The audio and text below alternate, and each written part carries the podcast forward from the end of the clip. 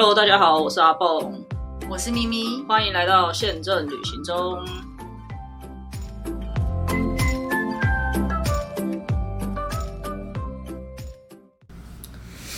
大家好，我是阿蹦，我是咪咪。好的，今天是第二集的航空干什么系列。我觉得这个部门是最累人的一个部门，因为每天都要跟不一样的人吵架。最长的是跟业务吵啊，行销也要吵啊。那是因为我们那时候比较比较那个友友善一点，但是其实到到处都在跟人家吵架。这个是我跟咪咪也是算是有重叠到的一个部门。上次跟大家提的那个航网，咪咪没有做过，对。但这个部门呢，我跟咪咪有做过。但依据他刚刚的说法，好像他的那个年代做的事情跟我还是是公司的关系。也许吧，但年代不一样，也可也可能不一样。不过每个公司本来就是稍微可能也会不一样，我觉得。好的，好的。今天要跟大家介绍的这个部门呢，我觉得算是权力很大的一个部门吧。大家可能会蛮外面的人可能会蛮觉得蛮想要认识他们，对对，尤其是那个旅行社。我我的朋友也都很那个，不一定要到旅行社，一般朋友也都会很那个，很羡慕这个工作。对，这个工作呢是在。公司决定价格的人，嗯，然后决定卖多少钱，这个航班这个位置要卖多少钱，然后要放多少个位置的这个人，这边就有点不一样。我以前在这个职位上没有那么大权力可以决定所有位置的钱。哦，所以我们比较，呃，LCC 比较运气比较好吗？还是没有？可能没有这么多。不有这么多分，不过我觉得是那个时候。可是因为据我所知，花花也不是这样，所以我觉得是每个公司那个时候的差别。因为没有人没有说没有航空公司业务手上没有一个条没有一个武器的吧？我们那时候的业务就被卡死死，所以我会觉得非常的奇怪。嗯哦，那等下也可以聊聊这个部分啦。对，好，那我们先说这个部门呢，我们叫做收益管理啊。我不知道你们叫你们叫什么？我们以前没有那么细，我们这个就是什么什么客国际客运管理，就统称这样。哦，我们是叫收益管理。然后如果要从头讲起的话，做的第一件事情，我不知道这是你们是不是也是你们做？我们你的收益管理是那个人的职称而已，没有这个部门就叫收益管理啊。哦，对对对对啊，对啊，嗯，然后这个人呃，他做的先不要讲到这么后面，就是已经决定要多少价格了。我们一开始做的第一件事情其实是定价，嗯，但你们的定价也是你们做的吗？对吧？你们的定价就是另外一个部门做的了，嗯，对，所以呃，我觉得也可以跟大家解释一下，其实，在 L 以以 LCC 的。组织架构来讲是比较扁平的。如果大家有学过组织的，就是那个组织学还是什么的话，其实就是 LCC 跟船行比起来，它是比较扁平的组织，它没有这么多的分层。然后呢，它的它的那个分工也没有这么卡到这么的细。因为卡到这么的细，有一个原因，就是因为它要互相可以去监督跟制衡。可是。同时，那样子的组织也会造成一种情况，就是它可能会比较没有效率，它的决策会拉得很长。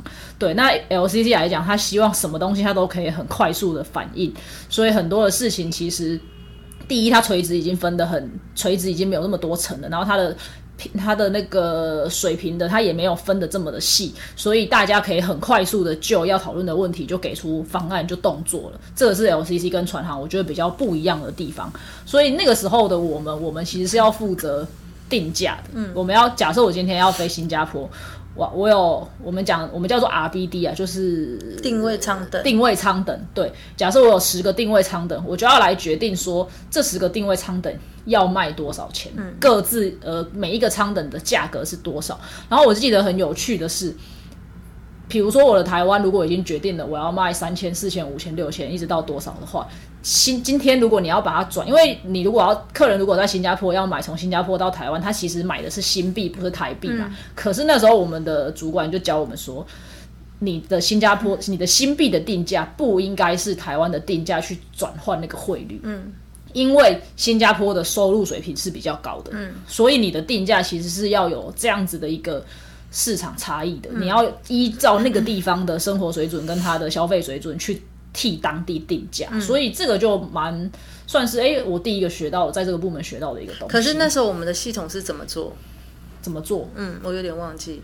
比如说，呃，我一样是买新加坡台北，我在台湾买新加坡台北，跟在呃那个新加坡买新加坡都是新币啊，但是价钱是一样，对不对？对啊，当然了，因为可是它其实是看你的出发地啦，它是以出发地为主。我觉得差异在这样好，我这样不应该这样问好了，因为 我们讲来回好了，就是可平均票价，新加坡台北新加坡其实跟台北新加坡台北差不多。如果我刚好买到，因为 LCC 是单层单层的，哦，对，但除非他拆开来买啊，它合起来买也没有比较便宜啊。它合起来买，你用新币，因为它如果今天出发地是新加坡的话，它的所有计价就是我们新加坡的定价，嗯，它是比较贵的啊，嗯。因为比如说我的台北、台北、新加坡，我是假设我定两千块，两千加两千五比较好算。假设我定两千五百块好了，你用现在的汇率回推回去买新币的话，假设就是应该要是假设这样，应该要是一百块。嗯，但事实上我 会同样的仓等，我可能台北、新加坡台币是两千五，但是新币我会定到一百五。不是你在你你，因为我记得我们那个系统并没有 POS，就是说。我今天买了台北、新加坡、台北，同样，比如说一月一号的台北、新加坡去一月三号的新加坡、台北回来，哦，然后你你的新加坡、台北回来，我即使是买台北、新加坡加新加坡、台北回来的这个新加坡、台北这一段的价钱，跟我新加坡人在新加坡买一月三号新加坡、台北价钱应该是一样？没有，应该是不一样的。那他抓的，他有破，我记得我们有，因为我们 filing 的时候会 filing 台币跟新币两种价格。那他就会依据你选择的出发地去看你是用哪一种币值计价。那如果你你是发点不同的价钱，可是我那时候选的如果是新币计价，我会抓到什么？我今天好像太讨论太 detail 了，好像不是在这个。没有，它的它的价格应该是从你的出发地去看的。如果你选择的是假设你你选台北出发，可是你自己又去把那个。币值改成我要新币计价，那是用汇率转的，嗯，那个没有问题。对，但是如果你今天选的是我是新加坡出发，他他一开始被 default 的，你就是新加坡人，你就是适用那个新币的 filing 的价格了。所以我拆开来买的时候，所以如果知道的人，你拆开来可能会比较便宜，比较贵啊。新加坡台北会比较贵，应该是说新加坡人啦。对啊，新加坡人如果知道这件事情，他拆开来买可能就会比较便宜。对。嗯就是这个是有一点，对，这真的太深入了，可能大家听不懂，但也没关系。反正呢，这个部门就是会有很多这种数字的工作。你每天，因为我为什么会想这？我在想说，因为以前在绿绿航空的时候，我们的 POS 是更细的，细到说，你今天在同样的定位舱的 L 下面，其实，在我们的系统看得到，在一般人看不到。就一个 L 舱的下面，在台湾的话，它就是一个 L dash 台湾，所以你吃到的会是 L dash 台湾这个的 L 的定位舱的。可是，如果今天你是 L dash US，你在美国订的时候，你就会吃到 L dash US 下面的 L 的这个定位舱的，但它只是价格不一样嘛，它都是吃 L 舱的位置嘛。对对，那我们也是。可是你可以调配哦，就是说，哦，你可以调配，比如 Total L 你放一百个，你还可以调配各个系的。Pose 不一样是几个位置？哦，那我们这个我们不行，我们 L 就是假设 L 全部的人都都吃这个 L，对，全部的人都吃这个 L，你放二十个位置就是二十个位置。可是台你从台北买一个，你从新加坡买，不是你的位置在哪里，而是你选择的航线会造成的价格。我们刚刚讲那个可能只有我们两个听得懂，听得懂。对，因为聪明的听众也听得懂啊。啊，如果你听不懂的话，你要认真考虑一下你要不要进这一行，因为这一行每天都在搞这些东西，每天都在搞这个票价到底是要。要怎么弄？要要怎么设定这个票价？然后你设定好这个票价之后，你还会遇到就是你要促销的时候。以前有一些同事，他可能脑子不是这么灵光，还是干嘛的时候，他可能会出一个方案，然后我就讲说：那你这个为什么不用原本那个做就好？你还要特别去做这样子的一个价格，根本跟你原本的没有什么意思。就是你要对数字很敏感，这是第一个。第二个是你要对销售策略很，你要很有概念，你不可以自己打自己。比如说，你网站上都在卖一九九九，结果你给旅行社一个哦，这很基本一八八八，那那客人干嘛来跟你买？但是但是这个就是也要看啦，像因为呃，在 LCC 是人很少可以控制，嗯，你是官网的价钱跟你给旅行社的价钱都是 RN 在呃都是这个位置的人，我们简称 RN 在控制。对，但是在我以前那个利率没有，嗯，就是 Sales 可以决定他们自己的价钱。官网又那时候官网也不盛行啊，对，所以到底会不会达到不不同的人定价，所以他们可能不太清楚。但是现在我觉得可能已经不是这样。我觉得这其实是要有策略性的，应该是说不不是说我卖一千九百九十九就不能让旅行社卖一千八百八十八，而是我我同意你卖一千八百八十八，可是你有没有什么 benefit 是你给我的？我我以前在那个前日系航空，我很严格要求我的旅行社、我的 agent 都不行。嗯，我官网卖一千九百九十九，你就是不能高于一千九百九十九。你要怎么跟我一样的价钱？可是你可以吸引消费者去你那边买，比如说你可以给他 point，不是你说不能低于吧？对，不于低于，对不起，对不起，你可以高于，不能低于。比如说你可以给他点数，那那那他点数等同现金，他就会一直回去你那边，对不对？那一直会来我官网买的，可能要累积里程。对，好，来没有啦，去你旅行社买了也可以累积里程啦。所以我觉得，呃，就是我我不希望是价格战了，所以变成业务也要有一一些这样的 know how，要不然的话，业务不是只有去销售位置，你你要知道避免让旅行社来跟你自己公司做竞争。没错，所以作为这个我们所谓的 RM 的这个角色呢，你就会一直在这上面纠结，因为。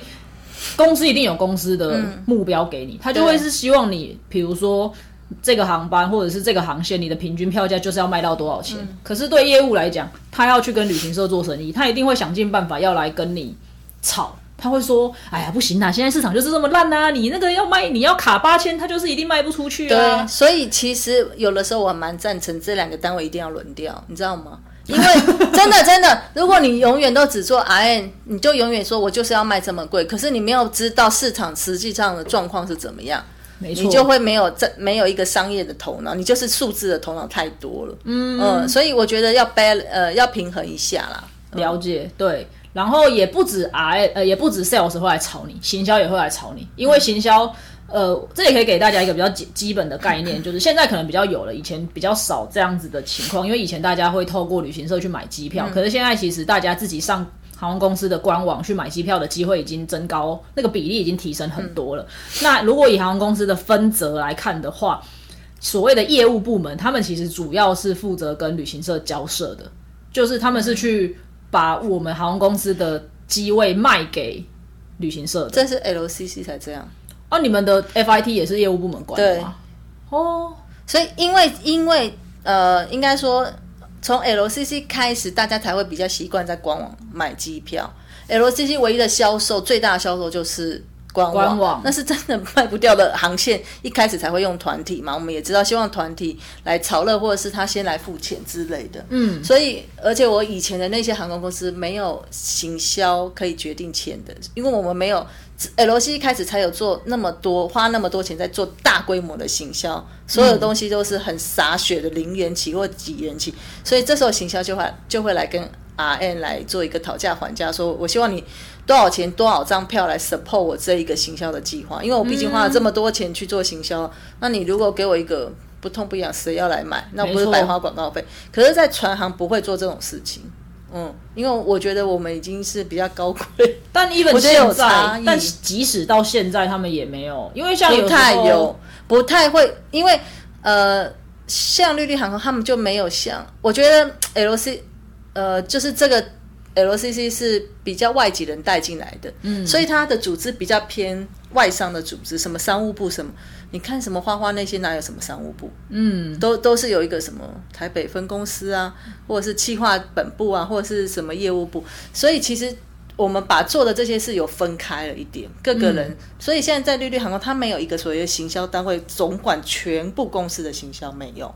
嗯嗯，然后有那他们目前有一个行销活动课是否活动，也不是真的决定整个公司的。行销，因为它是 under 在台北 sales 下面，而不是总部的行销。所以我觉得每个公司不一样，还是策略会不太一样。了解。那如果以我们就是以我比较熟悉，因为我一直都在呃，就是我在 LCC 的总公司比较多。对，如果以 LCC 来讲的话，的确就是业务部门它只管旅行社的销售，不管是旅行社的团体或者是旅行社的自由行，跟旅行社的任何的合作，就是都是业务部门自己在主导的，在管的。那他要要什么价钱？像我们刚刚有提到的，呃，团体的价钱，或者是。今天旅行社它可能出了一个特别的自由行的产品的价格等等之类，都会由业务部门来跟 RM 争取。嗯，那以一般官网的销售的话，就是行销部门这边在主导。像刚刚提到的，我觉得也可以跟大家特别提醒，就是那个零元啊，或者是几元啊，或者是买去送回啊，两人成行一人免费啊，这些有的没的。大部分航空公司自己做的这样子的活动，都是由行销，他希望有这样子的一个噱头。那他回过头来，他就要来跟 RM 吵架，就要来跟 RM 说：“哎，你那个一定要就是给我支持这样子的票价啊，不然我那个活动的露出会不够不够有噱头啊，不够震撼啊，大家会看的无感啊什么。”我记得我们开始卖九九九，后来八八八，再五五五，妈的五五五都还没有噱头，我都不知道卖多少钱这个噱头，就是大家的胃口会被越养越大。对，然后呢？行销还会很重视的一件事情是，就是这我其实我之前也有跟大家提过，航空公司喊零元机票，能找到零元机票的有几个？希望他们可以出来跟大家分享。坦白说，人真的很少了，这个权利就在 RM 手上。可以啊，我告诉你零元啊，没问题啊。啊，我可能一个礼拜只放一张啊。嗯，对啊。然后就是那个你绝对不会去的那一天之类的，或者是 你绝对不会去的航点，就是这都是。有一些算是技巧在里面的，但后来呢，行销他们也会尽量希望说，这个东西虽然有一部分我们是要做噱头，可是我们还是希望它有一定的能见度，不然对客人来讲只是更多的客数产生而已。我每次都记得，我们要做促销活动的时候，我们第一件事情就是我们要告诉行销说哪一天有放位置。然后你要去截图，对，我们就是为了截图告诉客人说，我们真的有放这个价格，只是你没买到，被别人买走了。对，所以像 M 他就要，当然我们的工作不是这么的简单，只是跟他吵，你跟他吵架的背后，你要去做的是很多的计算，因为一个航班就是只有一百八十个位置，你把十个，嗯，假设你把三十个位置给了团体，卖比较便宜的团体价格，然后你又把十个位置给了行销去做这样更便宜的更便宜的零元，对，那请问我这个航班平均下来到底能卖多少钱？而且你要想你。你虽然有一百八十个位置，可是没有天天在过年的，没有那个每个航班都可以卖一百八十个人卖满的，好不好？所以像我们就会稍微抓一下，说，呃，这个这个季节可能是假设，呃，可能日本是旺季吧，好一点可以卖到九成九成五，通常不会做到九成五，九成五有点太太乐观了，通常做到九八成五九成就已经很了不起了。卖九成的话，那我这个航班它最多可以就是。平均这样子，我如果有给了这些价格的话，它的平均会是多少钱？那有些时候，像刚开始的时候，张家界啊，不要讲张家界，他每次都当剑吧。清迈，清迈刚开始的平均载客都不到五成呢，然后就是每天来问，就是该怎么办？可是我觉得这个时候你也要换一个角度去思考，就是当他不到五成的时候，我是不是该能够先把它垫起来再说？所以那时候我们就有做了团体，对我们还是给了蛮多的团体票价，虽然很便宜，可是。你你的载客率就是我们所谓的 load factor，你的载客率是四十趴的时候，是六十趴的时候，是八十趴的时候，你要想的事情其实是不一样的，不是都用同样的一个思考逻辑去想每一个航班的价格，对，然后你还要去考虑到是说，呃，如果大家有会计有经济经济有学好的话，那个变动成本跟固定成本这些东西，这应该会计哦，是会计吗？是经济吧？好，随便。对，就是我是商学，就是大家一定知道嘛。如果我今天租一家店的话，他呃，大家应该如果经济有学好，应该就会有知道说，当你今天能够赚的钱超过你的变动成本的时候，你就应该要开店。嗯，因为多赚的都是。都是就是可以去消耗你的固定成本的，还是什么的，就是有那一套说辞。对，所以我们手上也会有这些资料，比如说这个航班的变动成本是多少，它的固定成本是多少，它的总成本是多少，那我们就会去得去每天都要去看那些数字，说 OK，这个航班现在已经卖到这个情况了，不用担心，它绝对是赚钱的。这个也只有 LCC 有，那你们不看这些吗？我们没有，我们是我我不知道现在啦，他们那边我们以前没有，因为我就说。定价不是我们在定，哦，嗯，因为我们定价是分各个部门，我们我们其实那时候有等于是 R N 是有两个角色合起来，我们是控位，对不对？有一个是 S S 就 Sales，可是这个 Sales 是是管所有的 Sales，嗯，比如说他管外站、美国站的，然后他也要知道台湾站，同样一条美国线，他要知道台湾站的价钱、美国站的价钱、东南亚站的价钱。嗯，呃，东南亚又有这么多国家的价钱合起来，然后什么价钱可以用什么样仓等下面的哪个 pose？我我刚刚不是有讲对，然后我们又要看说我们到底有可有有没有那么多个定位舱能可以分割什么的，嗯，所以价钱的部分是那个属于总公司业务的这个业务来管的。然后我们之前在 LCC 的那个业务比较像是我们以前分公司的业务，嗯，就是只有对外的了解，对 A 军啊，对什么的，对。我觉得呃，有另外一个可能是因为 LCC 它就是点对点的，对，比较方呃比较简易，它的航网比较简单，然后它也，比如说它台湾到。假设台湾到日本好了，他最多就是台湾的客人，然后日本的客人，所以对 R M 来说，当然我要关注台湾的销售的金额，然后我也会去了解日本那边要卖我们所谓的英镑的价格，我们也会去关注，然后跟日本那边的 G S A，就是我们的代理商讨论说，那日本那边我们要放多少钱？可是对啊，对 L C C 的 R M 来讲，它的每一个航线就是只有两点之间的讨论而已。可是如果你以长线来讲就不一样，因为它会有转机的客人，比如说华航。或长荣，它的台北到 L A 到美美国有非常多的客人来自东南亚，东南亚又不是只有来自菲律宾或来自新加坡、菲律宾、越南，任何它有飞的都有可能过去。对，没错，所以这些地方它的它都要去精算的，因为可能不知道谁卖的比较高，但有可能 A D 就是卖的比 B D 还要高。比如说新加坡卖比较高，对不对？对，它它也不是 always 都卖比较高。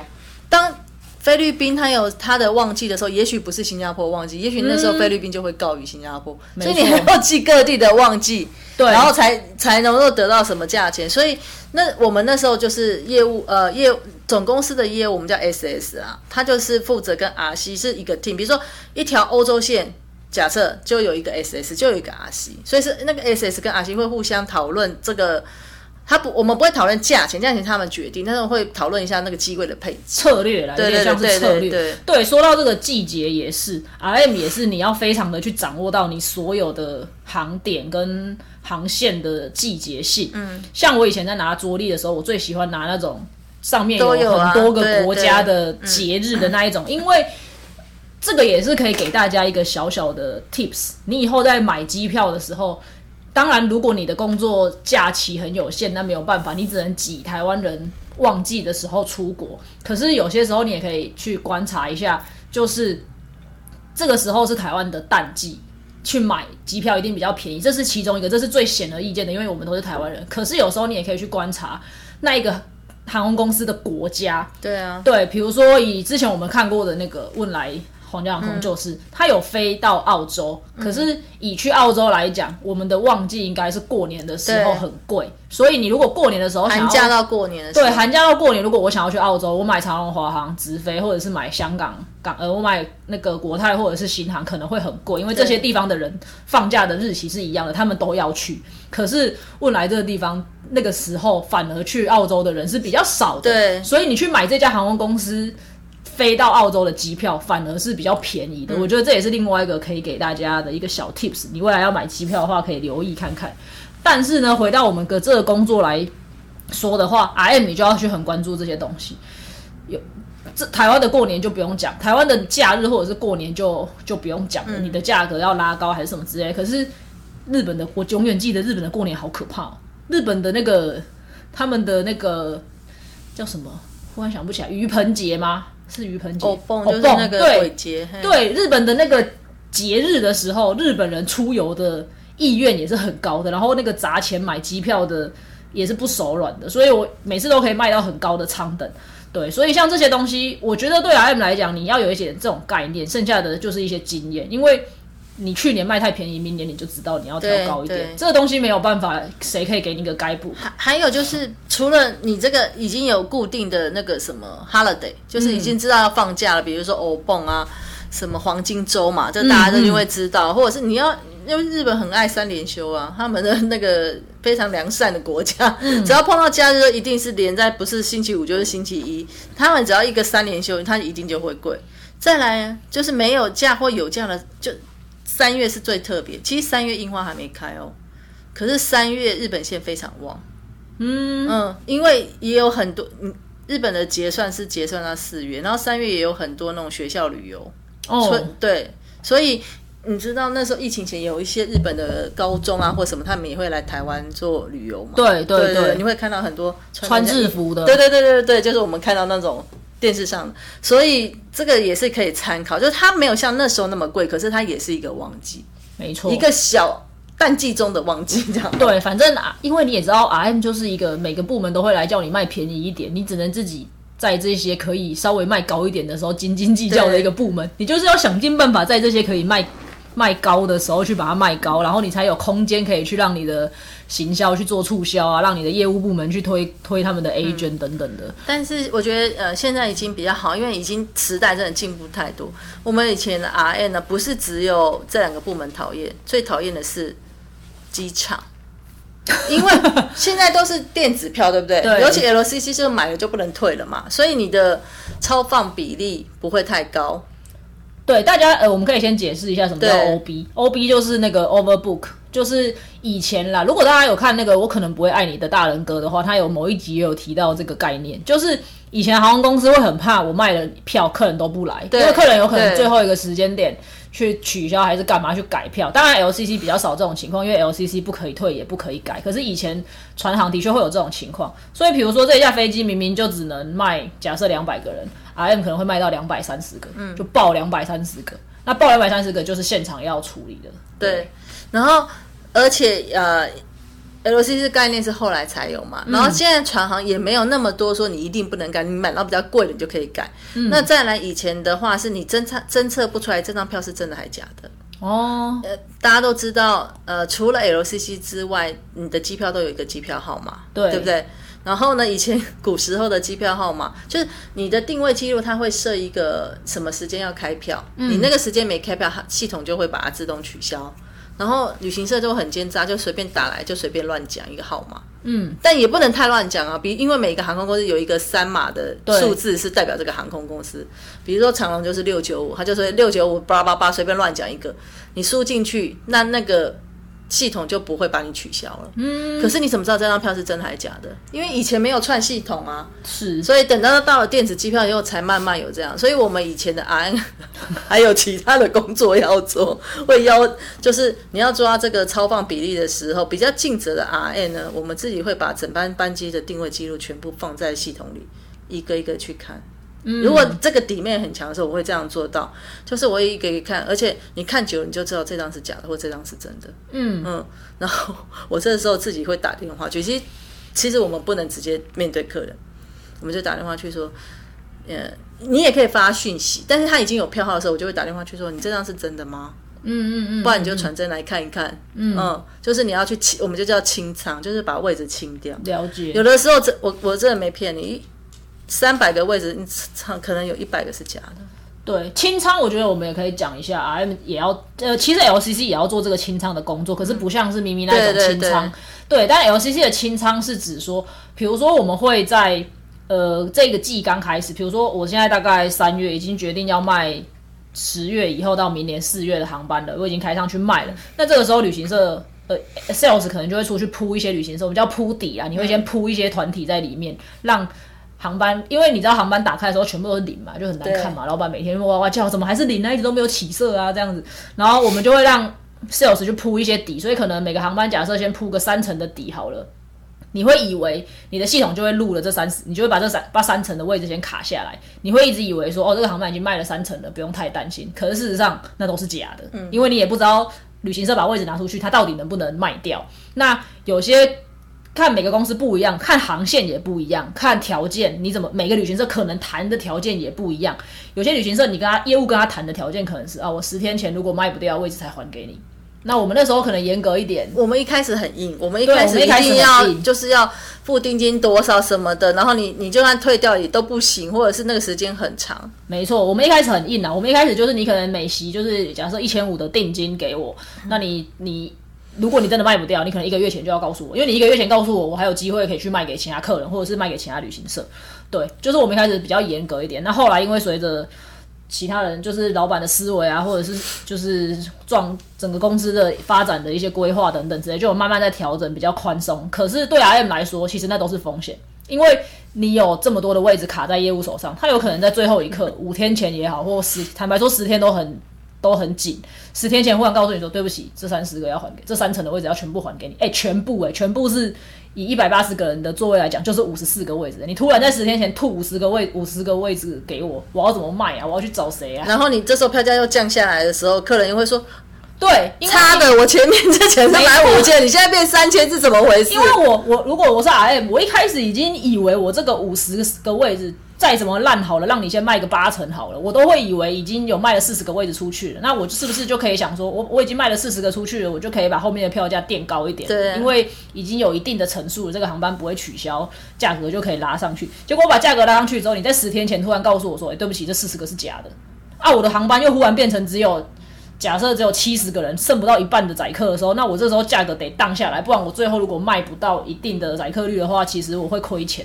然后公司也可能会看说，哎，这个航班载客率不好，是不是直接就砍掉了？这样子会取消掉。所以这就是 R M 要去清这个 sales 的仓等的，你要定期的去 review 这些业务，它到底在外面跟旅行社交涉的时候，他们有没有实际上在卖这些位置，而且卖的状况是怎么样？如果他很早你就发现他真的卖不动了，是不是？他们就要请请他们再去找其他人来一起卖，或者是干脆你就说算了，你还给我，我自己来卖 FIT。就是我们也会有这样子的一个清仓的动作，但是就是会一点比较尴尬，就是说，呃，当你定金又不还给他，你又要他。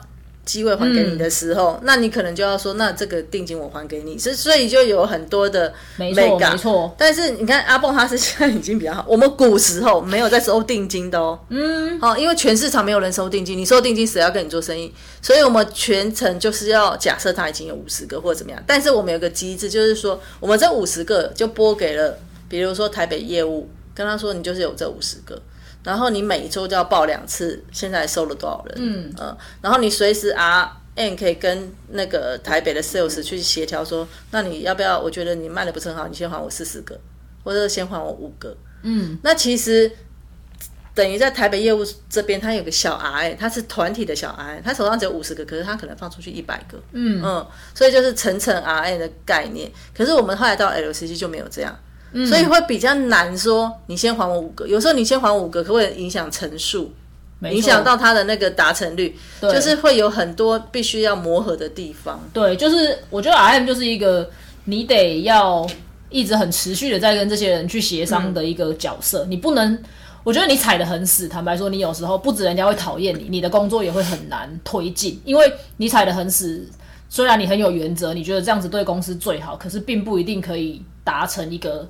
最好的效益，对对，所以这个 这个角色也会蛮辛苦的在这上面。然后呢，在这边我要再讲另外一件事情是，那你以为越早把航班卖完就越好吗？其实不是。我们去上课的时候，他其实有给我们看一个曲线图，就是最好的情况是一个 curve，一个一个曲一个指数型的一个曲线，就是你越接近航班出发日期的时候，那个价格会越高，然后。最完美的情况就是等最后一天，你刚好卖掉最后一个位置，卖在最高价。当然，我们都知道这是很难发生的事情。对，可是假设今天这个航班是一百八十天以后要出发好了，并不代表你现在就用一一个价格把一百八十个位置都卖完是最好的。那有可能是你的价格卖的太低了。嗯，因为如果这个时间点还有一百八十天才出发。大家在这么早就已经决定要买这张票了，然后你开的价格它全部都卖光了的话，那有可能就是你的价格放的太低了。对，所以你得要一直持续的去观察那个 curve，你要让那个 curve 维持在一个合理的趋势上面。不，如果突然拉的很高，那你就要；如果突然有一天暴增，这个位这个航班忽然被。同这样子的价格，或者是同样那一天进来的二十个位置，或者是进来了三十张单，你的价格可能就要马上拉上去，因为代表现在这个航班是非常有 demand 的，你的价格不能放的这么的低，客人觉得你这个价格太低了等等。那如果有个航班已经那边卡了二十天、三十天，他们死都不动，一张票都没有卖进来，那你就要检讨一下你的你的价格是不是要调低一点的，或者是说是不是要请行销做一些动作了，要来宣传一下等等。但是你因为以前我们游戏好像一次大家就放半年而已。可是，在以前我利率的时候，因为我们已经都很有经验值了，我的经验值是飞行经验值，嗯，所以我们一次都是 open 系统三百五十几天，嗯，然后我曾经有过就是在欧洲线价钱放太低，因为北欧人不是你想那样，北欧人一年前就可以决定他哪一天一定要出发。可是我原先觉得说，他们有些人不会开票，嗯，就大概百分之九十都开票，而且都不都不会不走。嗯，然后他们很早以前就定进来，那他们都是 FIT 啦，所以我也是收了很多 FIT，我就觉得说他不会走那么多，就就走那么多，所以就变成台北出发我不能卖那么高，因为后来我就是要就是也要经过一两年才能知道，因为北欧人就是冬天就是要来。那个曼谷度假，对啊，所以我就是要享受阳光，我一定就会去。他们真的就是会付钱，不是像可能 用台湾人的习惯来推算说百分之多少都是这边订订那边订，没有他订到他就真的就会就会来了。嗯，然后再就是因为以前我们长龙飞是，我们就叫 multi leg multi segment，就是它台北曼谷，然后曼谷又飞到比如说维，然后曼谷又飞到阿姆斯特丹，对不对？那你要想，你卖的是有台北曼谷的人。台北阿姆斯特丹的人，还有曼谷阿姆斯特丹的人，没错。所以你要你全部你台北阿姆斯特丹加上曼谷阿姆斯特丹不能大于飞机的那个承承载座位数，然后你台北出发的台北曼谷加台北阿姆斯特丹又不能大于，反之亦然，对不对？对。所以你这个地方也要精算好，说你你要短段也要收，但是长段也要收，嗯，没错。但有很多。对啦，但 LCC 比较不会有这种困扰，因为就像我刚刚提到的，我们都是一些点对点的航段。但如果的确你在船航的话，这些就是你得要去考虑的东西。对，不过 RM 就是一个每天在跟数字搏斗的工作了，坦白说。但是我们以前碰到班机异常，RM 也要处理很多事情，因为会报数字，你你座位有多少？呃，你现在 booking 多少人是 RM？对啊，报的会报数字啊。对，然后台北的有多少人？外站的有多少人会被会被受到影响的什么的那些人，然后报出去以后再跟，呃，我们叫做就类似 OCC，但是每一家航空公司叫的单位不太一样，然后一起讨论，因为大家都是以前。在绿绿航空的 RN 都要值班，就是六日也都要。华航也是啊，对，华航也是。然后就是可以及时讨论这些事情。对啊，对啊，我们是不用值班啊，可是的确在异常的时候，我们也会给出相关的资讯，就是航班多少人，如果要取消，建议取消哪一班，哪一班可以并等等等等之类的。可是因为我们后来的话，就是每个人都有发笔电啊，所以你没有值班，你还是有电脑可以操作，只是在不一样的地方值班的。对，那古时候没有啊，古时候。定位系统是专门定位系统，不是这种 PC 啊，也不是什么网络，不可能报我公司的。对，所以你就一定要有值班的人，而且值班人要熟悉大家的航线，所以大概要略懂一下。对，嗯。当然，我们除了这个之外，我们以前啊，RC，我们叫 RC 嘛，就是你可以叫 Revenue Control 或者是呃 Reservation Control Anyway，我们还要负责一个叫 RD 的工作，就是 Reservation Development。然后这个有包括什么呢？比如说我们要做手册定位手册，哦，我们要监督各站的定位组，然后还要教导这些定位组。比如说有个新站他不会定位，我们要去教他。哦，等于是现在的客服了，有没有？对，听起来比较像客服。但是我是也有兼顾到一点，如果我是去教他的总代理的话。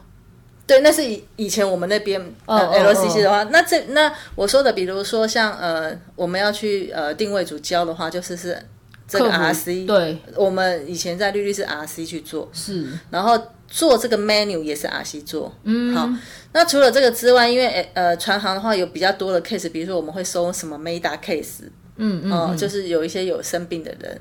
然后他要带氧气，或他适不适合飞行这种，其实 L C 比较少，因为我们几乎都不收这种客人。嗯，然后所以你要有医生的判断，你可能要常常跟医务室的医生说这个 case 我们收不收。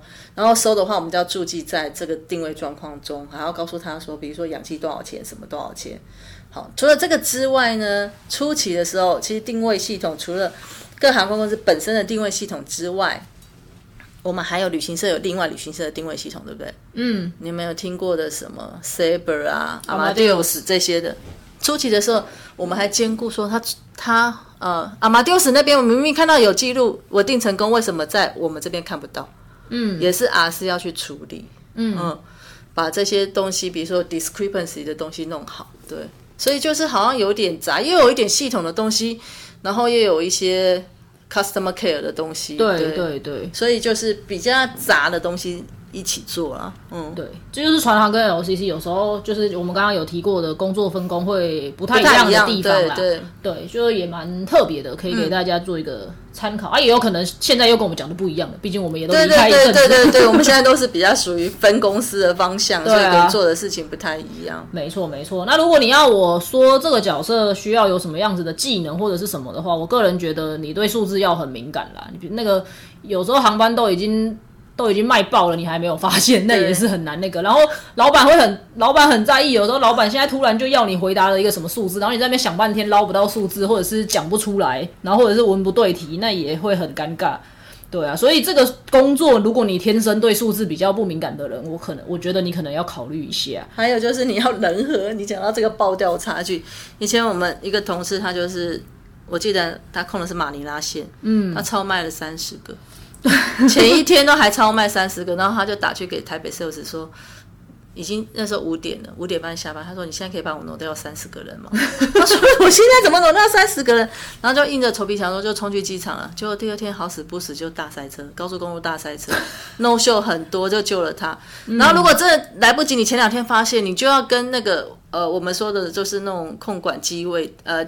班机调度的人说：“我可不可以调飞机？对把比较大的飞机，就是因为呃船行有大小飞机嘛，没错把比较大的飞机调来承载，然后比较小的飞机再去换，然后然后你又会有影响其他的线，所以有很多复杂，所以你必须很细心，否则的话你会常常惹怒同事。对，你要蛮细心的，尤其是上票价这种东西，上票价也是我们在上的。你一个少一个零，多一个零，那个都对啊因为，常常有听过这种对之啊。前会有一些航空公司什么商务舱只要什么五六万，然后大家抢成一波，那个那个你真的如果其实那个就是蛮大的责任会在这个部门，因为上票价就是我们这个部门在上的，对。然后对于 Excel 的使用啊，这一些就是工具什么的，可能都要蛮熟练的吧。还有眼睛要好，哦，对，眼睛要好，因为航班就是那个数 数字字很。小，然后你一定会希望就是在报表里面要尽量可以一目了然，干嘛什么之类的。所以对眼睛要很好，然后制作这些报表啊的能力也要有一定的一些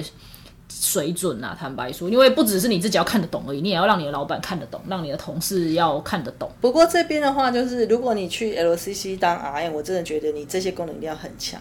但如果在船行的话，你可以稍微弱一点，因为船行的系统都买的超强的，都不需要你自己做，按按按都会有各种很多种报表出现呈现给你。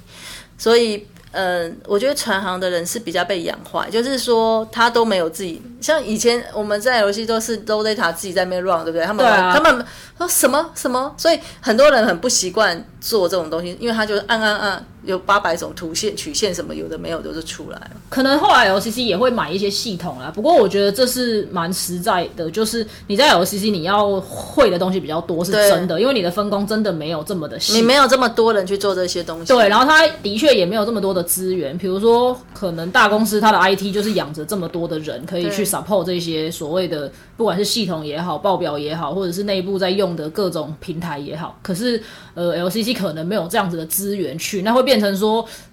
你要么就是你有能力自己做，要么你就是慢慢等等人家做给你，可是可能根本就是时间上根本就来不及这样子。但优点就是你在 LCC 你可以自己做比较多事，你可以学到比较多东西，你的空间比较大。但如果你在船行的话，可能这方面就会比较稍微有一点差距，就是你可能真的就是一颗小螺丝钉，你每天做的事情。